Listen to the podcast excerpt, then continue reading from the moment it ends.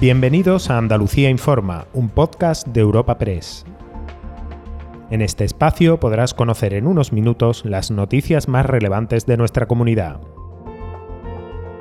Hoy es 23 de enero y estas son algunas de las informaciones más destacadas en nuestra agencia.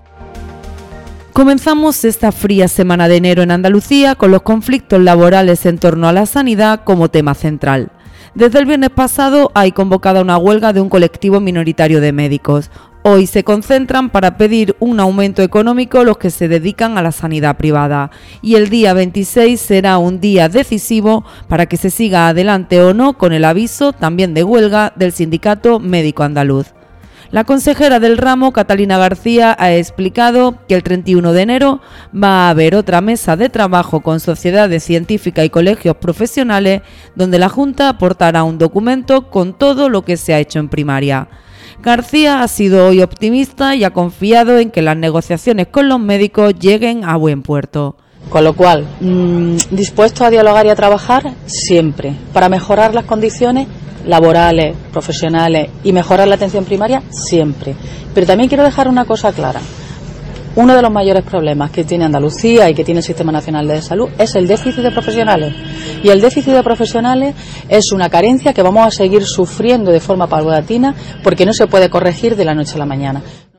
Pero no se quedan exclusivamente en lo sanitario los problemas sociales que se detectan en Andalucía. Hoy el principal partido de la oposición se ha detenido en la situación de los dependientes y de las residencias de mayores.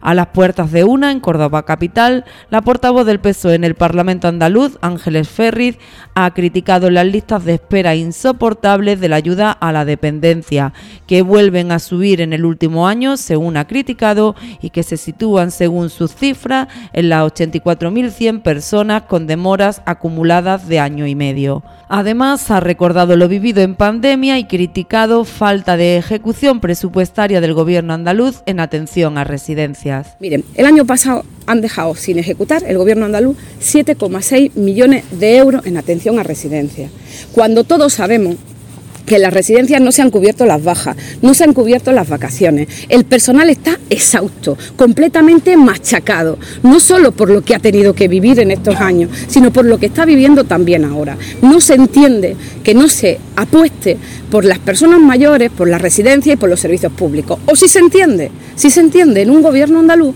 que su única hoja de ruta es intentar privatizarlo todo. Y cerramos hoy con el líder nacional del PP, Alberto Núñez Feijó. Ha elegido el oratorio de San Felipe Neri en la ciudad de Cádiz para presentar su plan de calidad institucional y regeneración democrática.